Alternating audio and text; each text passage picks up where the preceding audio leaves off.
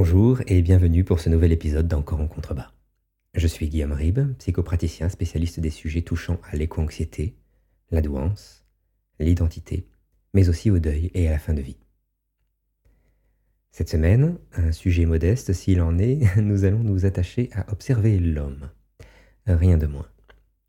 Un homme compromis, mais lequel? Ou encore milieu précaire L'homme d'aujourd'hui, et ce sera notre réflexion, se réfugie-t-il dans un divin factice, prévenant une rencontre d'un autre ordre? La sienne? Ce faisant, et puisqu'il ne veut plus rien avoir à faire avec l'ancien, la bête, court-il ironiquement à sa rencontre? Enquête. Et hum, une de plus le club très sélect des questions existentielles accueille un nouveau membre. Ou vais-je, trop préoccupé par lui-même et obsédé par sa propre prévention, n'y a pu rien faire. Douvinge en a profité pour lui faire un enfant dans le dos, et qui plus est avec euh, qui suis-je, pourtant réputé éternel indécis. Leur progéniture a reçu son nom de nos contemporains qui, unanimes, sans pourtant s'être jamais concertés, ont arrêté pour le Nourrissons le doux sobriquet de Que fus-je? Que fus-je? Si cette question vous paraît absurde, c'est que vous n'avez récemment pas eu l'opportunité de côtoyer la fin de vie et ceux qui y font face. Car c'est pour eux une des rares choses qu'on tente encore. Je m'explique. Si un nombre croissant rapporte la perte de sens comme premier facteur, et c'est nouveau de détresse, chez la personne en fin de vie, il ne faudrait pas simplement y voir un désœuvrement lié à la situation traversée par ces personnes. Au contraire, et c'est connu, leur situation les émancipe souvent. Ils se censurent bien moins et osent s'avouer tout un tas de vérités d'ordinaire indésirables pour le commun des mortels non encore concernés. C'est pourquoi la perte de sens ne doit pas être prise comme conséquence, mais bel et bien comme une constante touchant tous les bords de la société contemporaine occidentale une constante ayant par contre ses propres conséquences. Que fus-je? Fait partie de ces dernières. Penchons-nous, si vous le voulez bien, sur la forêt cachée par cette nouvelle et déroutante question. Une forêt faite de bêtes, de divins, de peur, d'un refus de retour au chaos et d'un choix perverse, celui du délire, de la mort, mais également du sens, plutôt que celui d'une vie en étant dépourvue. Jusqu'à il y a peu. L'homme, hélas, définition. Car qu'est-ce que l'homme? L'homme nu, sans artifice, sans artefact. Peut-on seulement le définir sans faire référence à sa culture, sa composante sociale?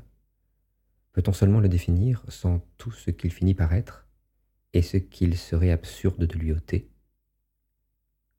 L'homme est-il ce qu'il a toujours pu être, ce qu'il sera toujours, ou les deux à la fois? Vaine question. Car l'homme, en définitive, est indéfinissable, et cela parce que c'est un processus. Un processus n'ayant aucun sens, et sans d'autant, pourtant, lorsqu'il y parvient. L'homme, euh, c'est un compromis entre la bête et le divin, ce qui veut dire Dieu euh, pour beaucoup. Partant du premier pour tendre toujours et à jamais vers le second, bien que sous certains aspects il semble suivre une dynamique inverse. Dans ce cadre, intéressons-nous donc un peu à ce que nous fûmes, non pour y voir plus clair, ce serait folie, mais pour toucher du doigt le compromis que nous finîmes par être. Un compromis vivant, vibrant, étymologiquement une constante aberration. La menace traverse le règne vivant. Le moindre animal, végétal ou être monocellulaire a développé des défenses, plus ou moins efficaces et rapides à mettre en œuvre, pour affronter ou fuir son péril imminent. La menace est réelle. La peur qui en découle chez la faune de cette chère terre eh bien, elle aussi est devenue défense. La peur, euh, réaction salvatrice devant une situation à l'issue potentiellement funeste, est un merveilleux outil dont, hommes, nous héritâmes sans avoir à la disputer à qui que ce soit, et dont nous fîmes naturellement la pierre de touche de notre érection cognitive à venir, jusqu'à la penser, l'anticiper, la devancer, s'en prémunir, ou même parfois en user à d'autres fins. La mort est une inconnue. Elle nous nargue une existence durant sans jamais se laisser prendre, et un beau jour nous cueille alors que c'est nous qui, depuis notre plus jeune âge, échafaudions les stratagèmes les plus tordus et les théories les plus fantasques pour la prendre à revers. C'est qu'elle est longue, cette vie, longue et courte à la fois. On oublie bien souvent notre sort d'y avoir songé trop tôt et on finit par avoir trop peu vécu quand sonne le dernier carillon. Trop tard. Mais c'est ainsi, et si nous le pouvions encore, nous nous consolerions en nous disant que nous ne sommes pas les premiers, qu'il y en a eu d'autres, qu'il y en aura après nous. Avec un peu de lucidité, euh, certains seront même ravis. Peu vécu, certes, mais avoir oublié toutes ces années que la destination restait invariable, ou qu'il y en avait même une, les a autorisés à vivre ce peu pleinement, sans presque aucune peur, qui n'a pas de prix une once au début, une, once à la fin, mais l'un dans l'autre, pas suffisamment pour pouvoir dire que cette vie fut atroce. Peu de peur. Peu de peur, donc peu d'inconnus ou de réels inconnus. Notre curiosité contrebalançant la réticence que notre espèce a toujours eue à s'aventurer trop loin. Mais aussi curieux que nous soyons, la mort c'est tout de même autre chose. Car comme tout inconnu, elle fait peur, cette mort. Elle fait peur car jusqu'à preuve du contraire, on n'en réchappe pas, jamais, et qu'il n'existe pas le moindre exemple infirmant cette règle. Passons, si vous le voulez bien, à nos deux protagonistes. D'abord, la bête, innocente et farouchée. Ce ne fut pas toujours ainsi. Il fut un temps où l'homme, n'ayant qu'une conception plus que parcellaire du soi, faillait à projeter la menace et donc la mort au-delà du présent. Le deuil célébrait alors essentiellement le manque, sans remise en question, sans réintégration. Il remettait en cause la viabilité de la communauté, mais non sa survie dans les esprits de ceux restés en arrière. Un temps de péril imminent, mais non ressenti comme tel, un temps de crainte, de peur instantanée, où le familier s'imposait aux menaçants inconnus, indifférenciés, en rôdant derrière les arbres, protégeant la tribu. Le chaos au dehors. Les choses n'ayant pas encore de nom, des ponts dans toutes les directions. Des ponts salutaires, des ponts menant à l'impasse. L'instinct se muant en intuition, L'intuition inébranlable que ce chaos inapprivoisable que l'on se contentait de repousser n'était pas qu'ennemi, mais aussi origine. Une origine à laquelle la conscience collective n'échappait que brièvement, puis de plus en plus, et retournait invariablement, juste assez pour que la peur naisse. Une peur née non sous la menace du prédateur, mais sous celle de l'effondrement de l'édifice cognitif s'érigeant lentement en marge de cet abîme géniteur qui nous avait tout donné, mais reprenait ponctuellement plus encore son œuvre et ce que nous en avions fait. La peur de la mort, qui aujourd'hui est étroitement liée à celle de la souffrance, est-elle en réalité progéniture de celle que nous éprouvions lorsque, rendus au chaos, notre conscience nouvellement acquise nous faisait un instant défaut. Est-elle ce qui reste de la peur de l'identité lorsque celle-ci ne pouvait encore se prouver, se communiquer, se partager? La peur de la mort est-elle conséquence de la folie qui nous prie de nous définir, une version sophistiquée de notre peur légitime de ne plus être? Des êtres dissociés incapables de même se souvenir des instants d'errance que nous vécurent aux confins du néant. Des êtres lentement gagnés par le déni alors que de toute évidence, un fossé se creusait entre notre expérience et ce que nous finîmes par nommer nature, nous condamnant ainsi, aberration, à ne plus la comprendre. Monde de cauchemar, monde de réalité inconciliable et pourtant si harmonieusement intriqué. D'une certaine manière et bien ironiquement, un temps béni. Béni car si réel qu'aujourd'hui il semble à nos contemporains n'avoir jamais été autre que fantasmé. C'est que nous avons fait du chemin. De formes purement instinctives, nous sommes passés à ce compromis inédit entre la bête et le divin, que nous avons toujours fui ou combattu, mais avec lequel nous n'avons jamais su nous asseoir pour échanger, nous découvrir et, in fine, signer le moindre accord de paix.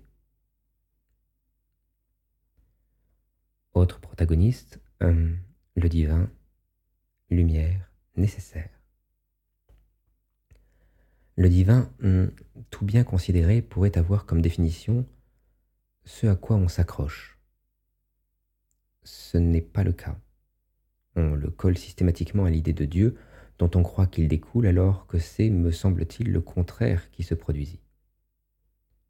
On remercia les grandes puissances théistes, Mono surtout, d'avoir modifié la chronologie à leur avantage. Le divin se finit par être l'attribut de Dieu, oui, mais la racine indo-européenne qui porte le terme ne se borne pas à cette unique parenté. On y trouve également ciel, divum, jour, dies, et brillant, dives. On notera la grande proximité idéale de ces mots, chacun étant sollicité à coup sûr pour aider à la définition du suivant. Le divin, c'était donc l'ailleurs accessible et rassurant, celui auquel on se raccroche lorsque tout bascule et régresse à un état antérieur, indifférencié. Le divin, par opposition, c'était l'ami, le guide, le proche parent sorti avec nous du chaos et nous en prémunissant pendant de longues heures jusqu'à ce que la nuit tombe de nouveau. Jour et nuit. La dualité. L'esprit humain ne peut complètement s'en extraire puisqu'il est une extrémité du spectre ayant pour autre appendice le néant le plus absolu. Et il n'en fut jamais autrement. La nuit, domaine de l'inconscient, du chaos, de la menace aussi bien concrète qu'abstraite, et le jour, royaume de lumière, de sûreté relative, de la vision, cette vision sur laquelle repose la majeure partie de la construction cognitive humaine. Le jour, temps de l'action pour nous, être diurne. Le jour, phénomène auquel notre lucidité émergente s'accrochait malgré elle pour croître, et surtout, surtout, ne pas tomber. La dualité jour-nuit, si cruciale à ceux qui nous précédèrent, fut naturellement constellée de projections et représentations intuitives, qui devinrent les contenus mythiques de jadis. La course de l'astre solaire revêtait toutes les significations cycliques de la vie aux saisons. Les ténèbres nocturnes, comme les eaux profondes, incarnaient la menace externe, naturellement, mais interne également. Ce n'est pas par hasard que les nourrissons s'agitent lorsque vient le soir, et tente de se rattraper à l'invisible lorsqu'il tombe de sommeil.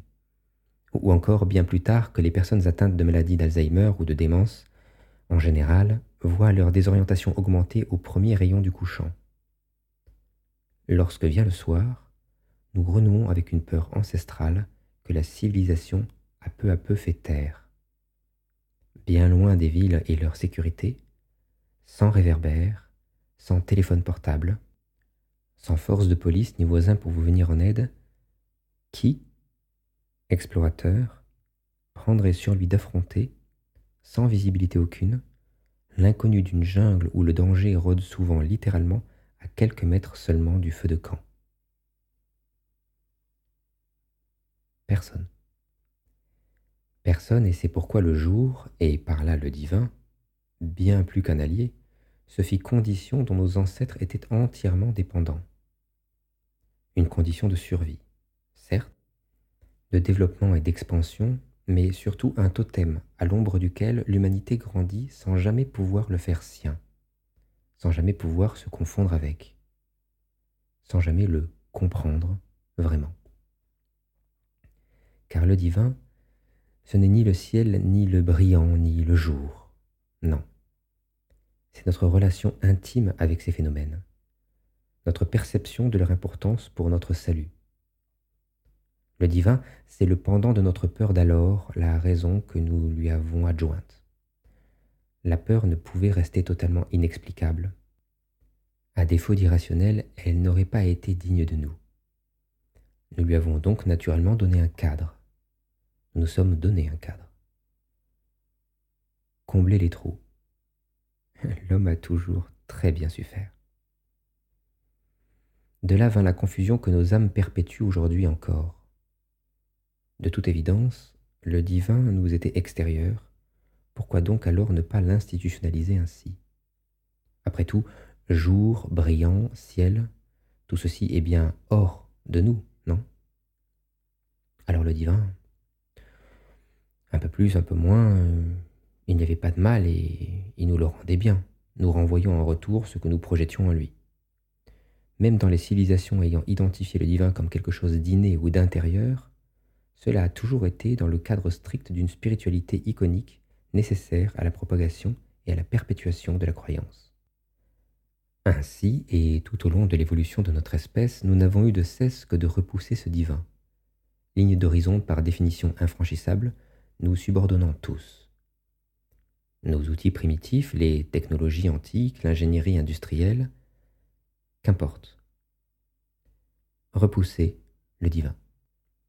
Repousser le divin aussi bien pour que nous ne nous retrouvions pas à l'étroit, que parce que cet indésirable nous nargue toujours, et dans l'infime et pitoyable espoir qu'à repousser, nous finirions bien par nous en affranchir, le dépasser, nous dépasser. C'est une question de dépassement et de transcendance. Se dépasser. Une notion étrange qui induit littéralement l'idée de devoir in fine se laisser sur le bord du chemin. En attendant, on est bien loin de la transcendance à laquelle les personnes en fin de vie aspirent. Le dépassement est un délire de bien portant, ne se rendant pas même compte du moteur qui les pousse à l'ubris l'ancestral, l'archaïque, la si commune peur de la mort. Ils ignorent d'ailleurs tout autant la finalité de leur quête que le procédé qu'ils emploient en vain. Repousser le divin.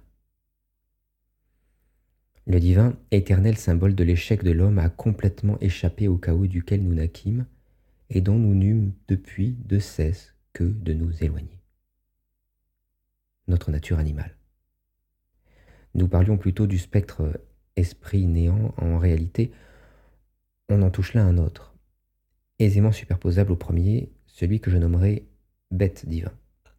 Dans ce cadre, le divin pourrait être considéré comme un état idéal, totalement coupé de la réalité, vers lequel l'homme tendrait simplement sans jamais pouvoir s'y accrocher, autrement qu'ironiquement, le divin poussant encore et toujours nos semblables à sa poursuite ou plutôt notre espèce le poussant toujours un peu plus loin de nous-mêmes, lui qui ne veut rien puisqu'il s'agit simplement d'une idée. Ce à quoi nous ne nous attendions cependant pas, et cela fut frappant ces dernières décennies, c'est que l'effondrement de la religion en Occident, couplé à l'explosion technologique et digitale, propulsa ce divin après lequel nous courions plus loin encore, jusqu'à ce qu'il creuse significativement l'écart. Les idées nous échappent, le présent devient culte, un refuge pour ceux ne sachant plus aborder le futur, tant il les dépasse. Rien d'étonnant alors à ce que ceux ne jouissant plus d'un futur tirent la sonnette d'alarme. Où est la bête? Pendant si longtemps nié, certains semblent lentement y revenir, sainement, sagement, mais tout de même un peu contraints par un modèle sociétal intenable au long cours. Où est le divin? L'affaire est plus délicate. Il a pris la place de la bête. Nié. Nié en bloc et remplacé par un ego dont la maladie a son propre spectre. Un ego qui n'a en temps normal que faire de ces choses-là. L'ego comme lumière, comme guide, l'ego comme prophète, auto-prophète. Ce fut l'ego, c'eût pu être autre chose. L'important était simplement que la nuit ne revienne pas, la peur de la nuit ne revienne pas. Absurde aujourd'hui? Je ne crois pas. À une époque où tout va si vite que l'on perd aisément pied, où la concurrence est rude car sans plus aucun affect, il n'y a rien de personnel, n'est-ce pas? Hein, La peur revient. La peur de se faire distancer. La peur de ne plus compter. La peur de l'anonymat subi. La peur en étant si peu de ne plus être en capacité de devenir. À nouveau, la peur du néant. Une peur ou un pressentiment eh Bien, je serais tenté de dire les deux, puisque l'intuition derrière cette menace abstraite est loin d'être anecdotique. Enfin, l'homme présage que son dépassement ne peut, systématiquement, aboutir, et, si poursuivi obstinément, ne conduira qu'à une régression de l'être, ou tout du moins son insupportable frustration. Une frustration existentielle donnant libre champ à toutes les maladies imaginables, et dont corps comme esprit se passerait bien. Si nous avions des yeux capables, notre nature s'accorde mal au divin.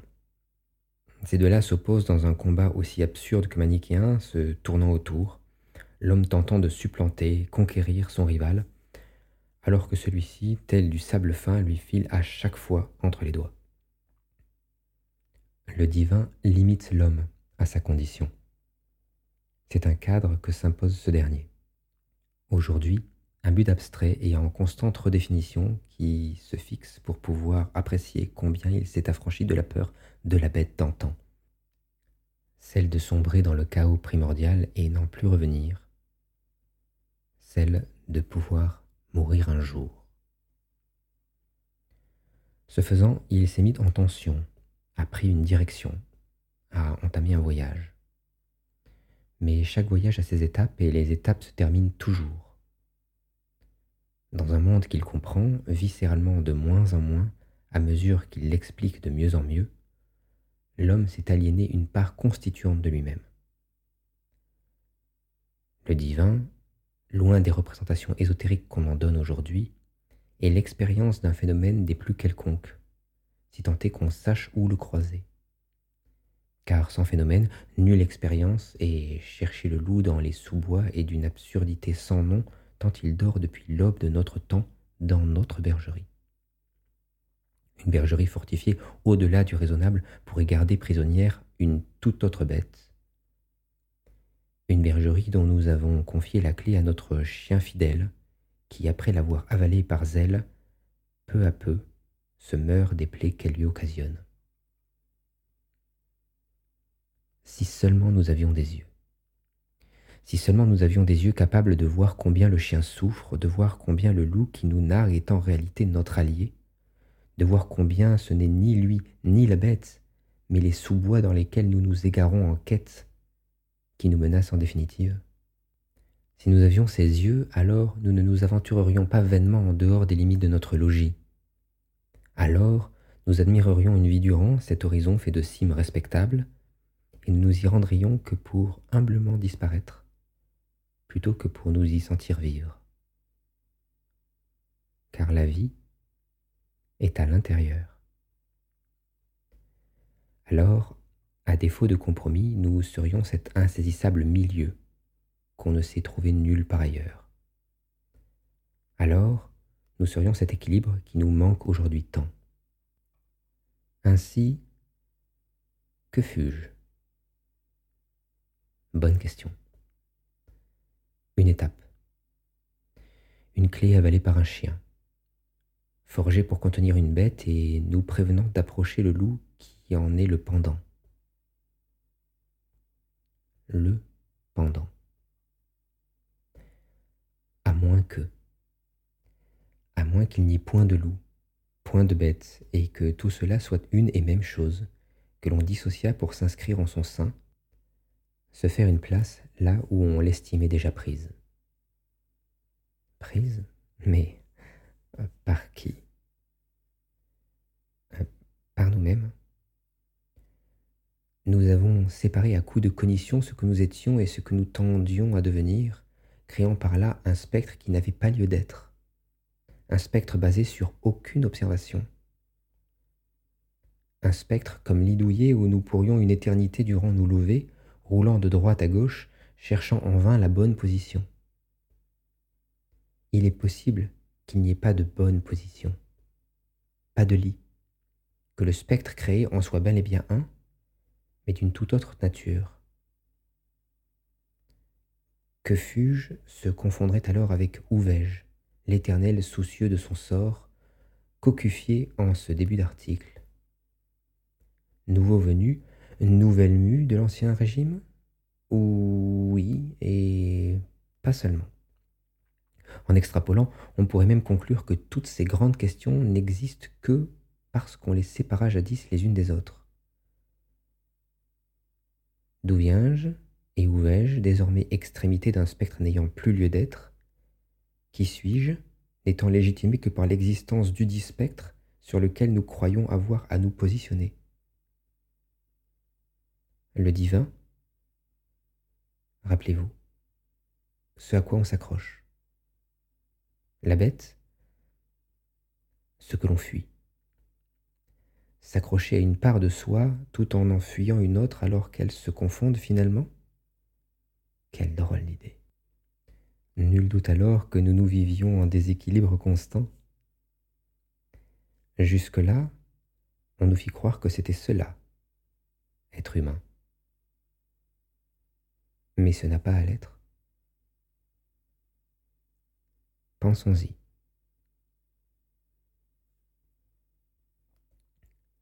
C'est la fin de cet épisode. Merci de l'avoir suivi. Merci pour votre temps. N'oubliez pas de vous abonner si ce podcast vous a plu et que vous souhaitez être tenu au courant des nouvelles sorties sur la chaîne. Si vous souhaitez proposer un sujet, n'hésitez pas. Vous pouvez me contacter grâce au formulaire disponible sur mon site théorique. À très vite.